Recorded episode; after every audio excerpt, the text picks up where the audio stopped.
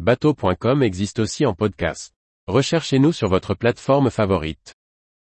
Faut-il un permis pour ce catamaran sans ses voiles? Par François-Xavier Ricardou. Mon catamaran privilège série 6 de 19,50 mètres est motorisé avec 2 par 130 chevaux. Je n'utilise pas les voiles. Ai-je besoin de passer le permis côtier pour sortir en mer? Oui j'ai besoin d'un permis tant que je ne mets pas les voiles.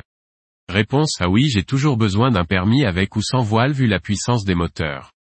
Réponse B non je n'ai pas besoin d'un permis, car il s'agit d'un voilier. Réponse C. Chaque semaine, nous vous proposons une question sur le permis bateau. Histoire de valider vos connaissances ou bien de découvrir des domaines inexplorés.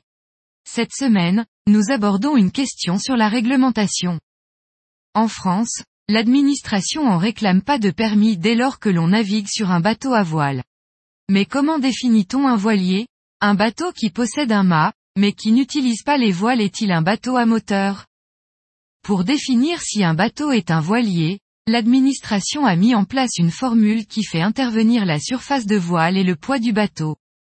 A. Détermine la surface de voile en mètres carrés maximal que peut porter le voilier au près.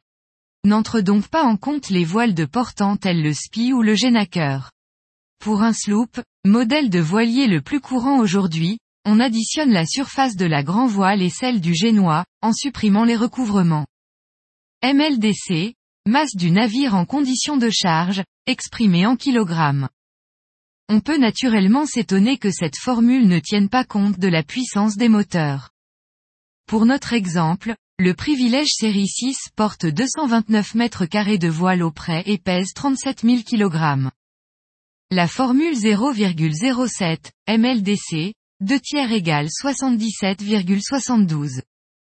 Il faudrait donc que la surface de voile soit plus petite que 77 mètres carrés pour que ce catamaran soit considéré comme un bateau à moteur.